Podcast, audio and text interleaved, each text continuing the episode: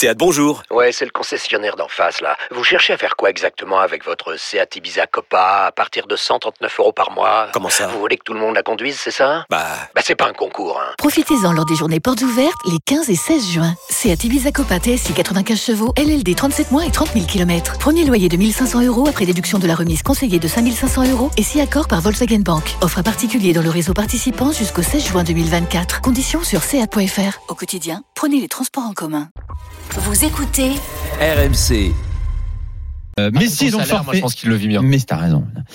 Euh, je suis pas sûr. Honnêtement, je suis pas sûr. euh, Un joueur comme lui, euh, il, a, il est, ouais, mais il est venu quand C'est quoi, je me disais, imagine là, le mec en fait n'arrive pas à, à- à se relever de Non, mais ses, c'est ses insupportable. blessures. C'est insupportable. Non mais je, je, je sais pas.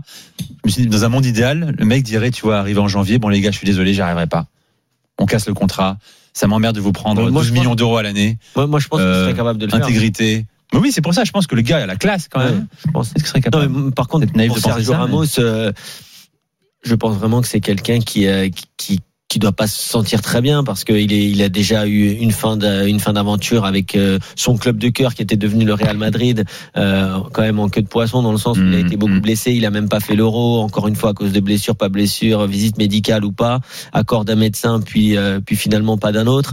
Euh, mais mais là, arrivé au Paris Saint-Germain, il avait fait des tests physiques qui, selon toute vraisemblance, étaient quand même de bonne qualité. Et derrière, se blesser à répétition, honnêtement, pour un sportif de haut niveau, peu importe le salaire qu'il a, c'est insupportable parce que je pense Et qu'il arrive à un âge où il doit vraiment avoir envie de, Après, de toucher ses derniers ballons et de, Oui. de profiter de ses dernières années. c'est vrai qu'il Donc je pense que je, je, plaisanterai pas là-dessus parce que je trouve, je pense vraiment qu'il doit pas être bien. mais je pense surtout que je crois. euh, alors pour une fois, je, sur, je, alors, bon, je me reprends. Je crois euh, ce que je pense que quand Fred Hermel nous dit que les joueurs à Madrid lui disent que euh, il y avait des vrais doutes sur le fait que Sergio Ramos soit capable de redevenir un joueur de foot de très haut niveau et que c'est pour ça que son contrat n'a pas été renouvelé, j'ai tendance à le croire.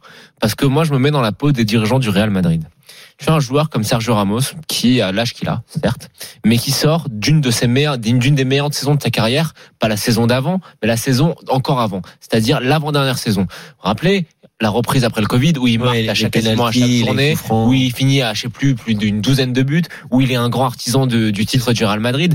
Et c'est tu te dis quand même que si la blessure qui lui a qui lui a miné la saison dernière était une blessure mineure qui n'avait pas de conséquences, bah moi je suis le dirigeant du Real, c'est un emblème, il a le caractère, il a un impact positif, euh, il sort quand même il y a pas si longtemps d'une saison ex- exceptionnelle, je fais tout pour le re-signer. Et moi je trouve ça quand même louche que le Real Madrid n'ait pas tout fait pour arriver à accéder à ce monde Real avait une règle ils- hein, ils- pour ils tout le monde. la hein. règle, la règle C'est de c'est un un, an. un voilà. an. euh, lui, il voulait deux. Euh, je il pense- l'aurait appliqué oui, pour l'autre joueur avant. On Mais- parle, les gars, mais on je- parle. Je, juste- pense vraiment que c'est une règle en mais plus qui est très intéressante. Oui, bien sûr, mais sauf 30 qu'on parle, on parle quand même, à mon sens.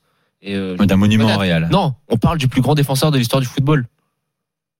Et je pèse mes mots quand je moi, dis ça. Je pense je- qu'avec le recul, quand ce mec va prendre la retraite, on, dira euh, quel est le plus grand défenseur de l'histoire du football. Jean-Luc Euh, Degon. On dira que c'est Sergio. Ramos. Ah, moi, j'ai- dire Beckenbauer, Moi, Jean-Luc, il m'a ému hein, quand j'étais Ouais, gamin. mais les gars, vous savez, vous savez bien qu'on a un peu du mal avec le- l'instantané. Mais je pense que quand ce mec-là va vraiment arrêter le foot, on dira Maldini, Beckenbauer, on dira non, non, c'est Sergio Ramos. Ce serait un débat. Oui, en tout cas, en tout cas, il est dans la Alors, discussion.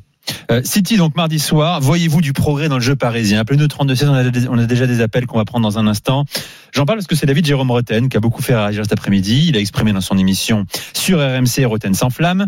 Il voit plus d'intensité dans le pressing, Ah bah là, des joueurs plus ouais. hauts sur le terrain. Ah. Neymar qui retrouve progressivement sa forme, qui va assez vite retrouver le- ce- ce- ce- ce- sa forme optimale. C'est un avis divergent, hein, tous ceux qu'on entend depuis le début de la, la saison, et même cette semaine. Paris, je rappelle, quand même 21 points, 7 matchs, 7 victoires. Il s'appuie là-dessus aussi, Jérôme, pour dire que il faut les gagner ces matchs. Il faut arrêter de dénigrer euh, la série parisienne. Euh, Êtes-vous d'accord avec ce constat? Votre avis, messieurs Euh, tiens, Je vais d'abord prendre euh, Jo- Johan au 32-16, supporter parisien. Salut, Johan. Jérôme? Salut, Salut, tout le monde. Alors, je sais jamais si Bonsoir. Johan ou Johan. Tu me Johan, dis Johan, on est bien. Johan, comme Johan Mikou. C'est Euh, prénom. ça. Mais tu es supporter parisien. Euh, Très Est-ce que tu es confiant? Est-ce que toi tu vois du progrès dans le jeu parisien en ce début de saison? Euh, je vois pas du tout, mais alors pas du tout de progrès dans le dans le jeu parisien. Déjà, il y a plusieurs problématiques pour moi, c'est que on a beaucoup en fait de de, de latins euh, dans notre dans notre équipe. Donc, euh, du coup, avec la Copa, etc., ils sont arrivés relativement tard. Et c'est vrai que la stratégie en fait de Pochettino de de, de faire un turnover en fait assez incessant, même en sortant Messi ou autre, ces joueurs ils n'ont pas d'automatisme et et en plus vous en avez parlé, mais cette histoire d'infirmerie ça devient scandaleux parce que vraiment, enfin même Lionel Messi, le gars qui il a loupé trois matchs dans sa carrière, il en a déjà loupé autant chez nous. C'est pas c'est pas normal. Bernat qu'on re-signe, le mec il revient jamais.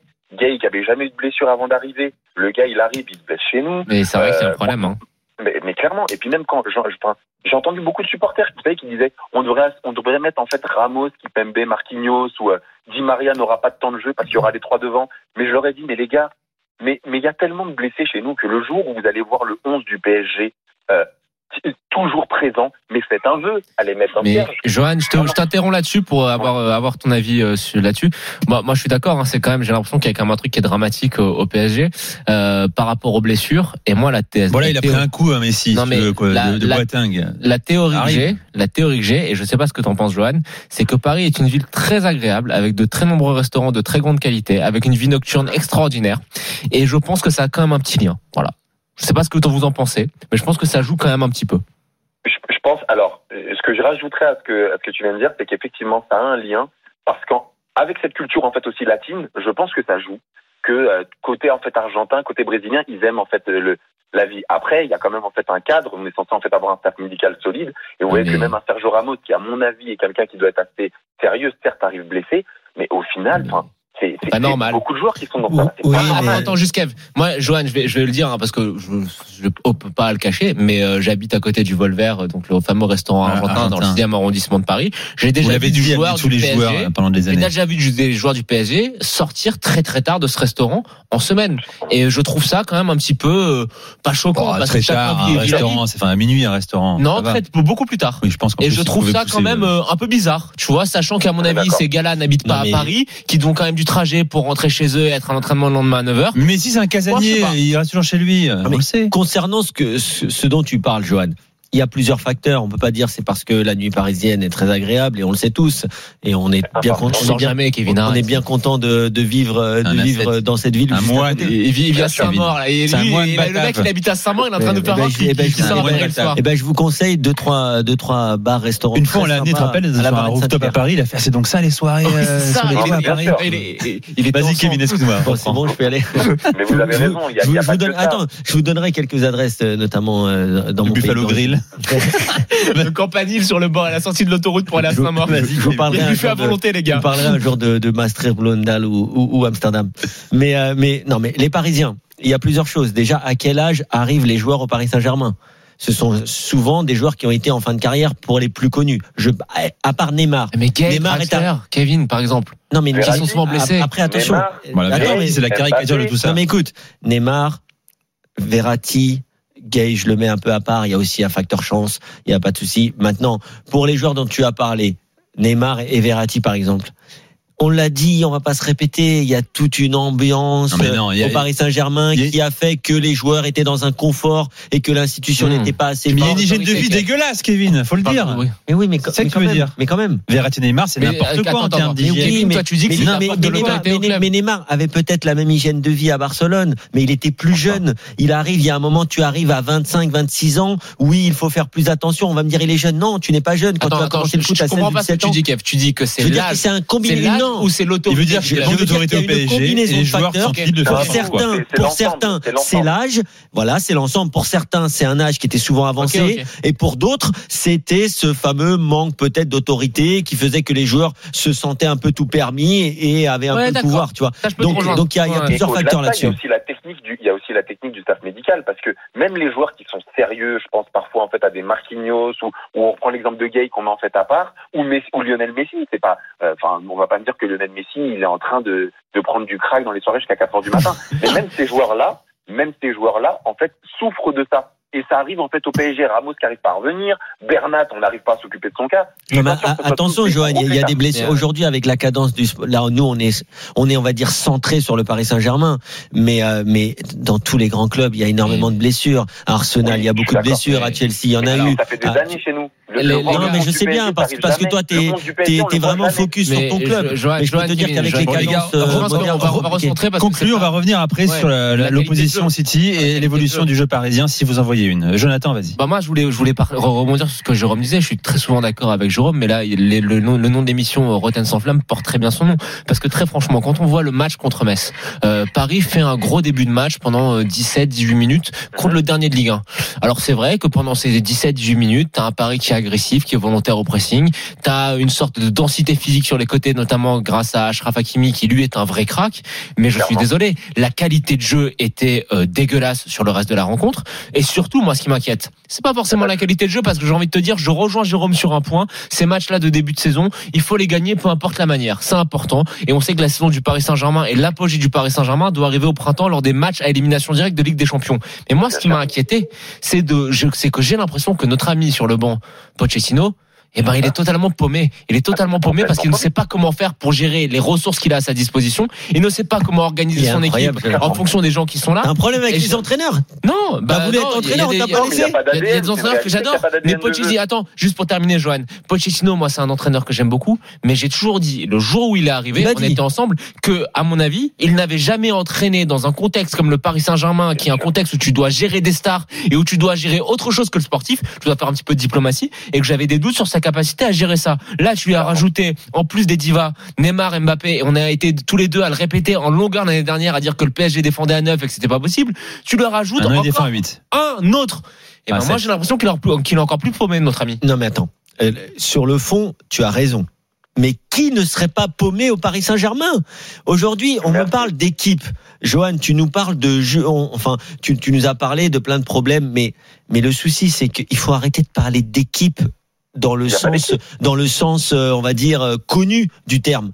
L'équipe, l'équipe du Paris Saint-Germain n'en sera jamais une comme celle de Liverpool. C'est impossible. Après le Bayern, qu'il y avait quand même un truc qui, Non, était mais, en train mais de- non, de mais se- le, Bayern, le Bayern, c'était, c'était un épiphénomène. Mais aujourd'hui, quand tu rajoutes Messi à Neymar et Mbappé, mais comment tu vas avoir une équipe à 11 Ce n'est pas possible. Tu pourras avoir un bloc de 8 qui va défendre avec trois stars devant De qui vont, qui vont, ouais, De un bloc de Ça 7. dépend. Allez, non, mais je, te parle, je te parle de 4-3-3, 8 ça avec le gardien. Oui. Un bloc de, de 8 Évidemment, joueurs de champ de but, 8 ouais. joueurs de champ ou de 7 si tu veux qui vont qui vont défendre ensemble et derrière tu auras trois stars pour résoudre les situations offensives mais ce- ça ne pourra pas être autrement c'est impossible regarde je prends l'exemple de Wijnaldum Wijnaldum c'est un joueur d'équipe et s'il n'est pas à l'aise au Paris Saint-Germain c'est parce que ce n'est pas une équipe Elle est pas Donc, mal. non mais non mais Non, il n'est pas encore correct, quand et même. tu ne verras peut-être jamais C'est le Wijnaldum de Liverpool au- au tu vois PSG, je Ah, moi je trouve qu'il est sérieux et qu'il Mm. apporte justement de l'équipe Oui, mais- il est mais- sobre. Mais, Mais oui, bien sûr, il est sobre. Mais tu vois, tu pourrais dire ah tiens, on va revoir le Wijnaldum qui est vraiment un des maillons forts d'une équipe avec des rouages bien huilés. Ouais, ouais. Mais ce que j'ai dit cette semaine, au PSG, il n'y a pas de rouage. C'est un bloc qui va essayer de défendre et trois joueurs devant qui ont de la magie. je vais compléter ce que Attends, tu je dis. vais, je vais remercier, euh, remercier euh, Johan. Merci Salut, Johan. merci, Johan. Tu reviens quand tu veux dans l'after, c'était un plaisir de t'écouter. plaisir, merci tout le monde. Bonne soirée à toi. Ajouter un petit truc parce que on a parlé, j'ai parlé. Moi, il y a un joueur vraiment qui m'impressionne, hein, c'est Ashraf Hakimi, mais on savait. On Oui. savait Et lui, il, lui, bon- il arrive au Mais PSG dans pourquoi son prime. Ah mais les gars, pourquoi pourquoi Physique, Ashraf Hakimi euh, micro. Pourquoi qui nous impressionne Parce qu'il est latéral et qu'il joue sur un côté et qu'il a juste à faire des courses vers l'avant et à des éliminer Exactement. en un contre un. C'est pour ça qu'il brille plus plus que les autres. Donc pour moi, le fait qu'Hakimi soit aussi présent et aussi fort et soit quasiment le meilleur joueur depuis le début de la saison, c'est inquiétant. Fous est avec nous, 32-16 supporters parisiens. Salut Fous. Salut, bonsoir tout le monde. Heureux de t'accueillir dans l'after. Ah, je suis content d'être avec vous. hein. Je vous suis tous les jours et c'est un réel plaisir de vous suivre tous les jours. Du matin, midi au soir, je prends la route pour aller travailler, vous êtes avec moi. Ah bah c'est un bonheur, t'as raison euh, de nous Ah, écouter. je vous suis tout le temps. Et c'est ta première dans l'after ou pas? Oh non, je suis habitué. T'es un habitué toi. Dans l'after, je suis déjà passé, oui, plusieurs fois. T'es déjà passé. Bon, ça fait un moment que j'avais pas appelé. Hein.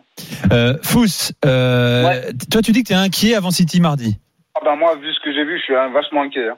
Avec le milieu qu'on a, on a, on a euh, au moins huit milieux. Dans ces huit milieux, vous en avez à peine deux ou trois qui savent faire des passes et qui sont euh, euh, contre Bruges. Le match que j'ai vu contre Bruges, c'est ma, ma catastrophé. On euh, on peut pas faire deux trois passes sans perdre le ballon. La force du Paris Saint-Germain à l'époque, c'est que certes, on a des individualités, mais on savait garder le ballon. Même dans les moments difficiles, Un on savait garder le ballon, faire Un tourner. Oui, un peu trop, mais c'est ce qui fatiguait l'adversaire. parce qu'en deuxième mi-temps, à la rigueur, on pouvait mettre plusieurs buts. Aujourd'hui, on ne sait plus faire ça. Même ça, on ne sait plus le faire. On a des joueurs qui, en un contre un, ah, c'est ce qui fait la force du Paris Saint-Germain, c'est qu'on a des joueurs en un contre un qui sont capables d'éliminer quasiment n'importe qui. C'est ce qui fait la force, c'est qu'on arrive à avoir des espaces. Même ça, on n'arrive plus à le faire parce qu'on perd trop de ballons. Mmh. On n'arrive pas à faire une. Tu gardes lesquels de milieu, Fous, toi? Si tu prends, si tu joues, alors je sais pas comment tu joues, 4-2-3-1, 4-3-3. Moi, je joue en 4, tu gardes en- lesquels? En 4-3-3. Ouais. En 4-3-3. Et avec qui au milieu? Alors, alors moi, j'ai fait une composition du Paris Saint-Germain qui, pour moi, aurait été la composition idéale. En défense, j'aurais mis Kipembe. Ramos, éventuellement, s'il était disponible, mais comme il n'est pas, il est pas disponible, j'aurais mis Kerrer, parce qu'il a donné satisfaction depuis le début. À droite, j'aurais mis Hakimi. À gauche, Mendes. Tu mets pas Marquinhos. Marc, ben attends, j'arrive, je, je, Ah. je vais en venir. Je vais en finir. venir. Au milieu, j'aurais mis Verratti. Mais comme Verratti est indisponible, je mettrais Paredes. Parce que lui, il tire de loin. Il a une bonne frappe. Donc ça, ça peut nous servir. C'est ce que je vois jamais au Paris Saint-Germain. Et au milieu, j'aurais mis Di Maria. J'aurais recentré Di Maria sur le milieu entre Marquinhos et Verratti. Ouais. Parce que Marquinhos, il est bon de la tête. Il récupère beaucoup de ballons. Il est agressif il est sur le porteur du ballon. Et il sait faire des passes. Parce qu'on le voit déjà, il fait des transversales de, de, de sa défense. Il arrive à faire des transversales sur ses attaquants.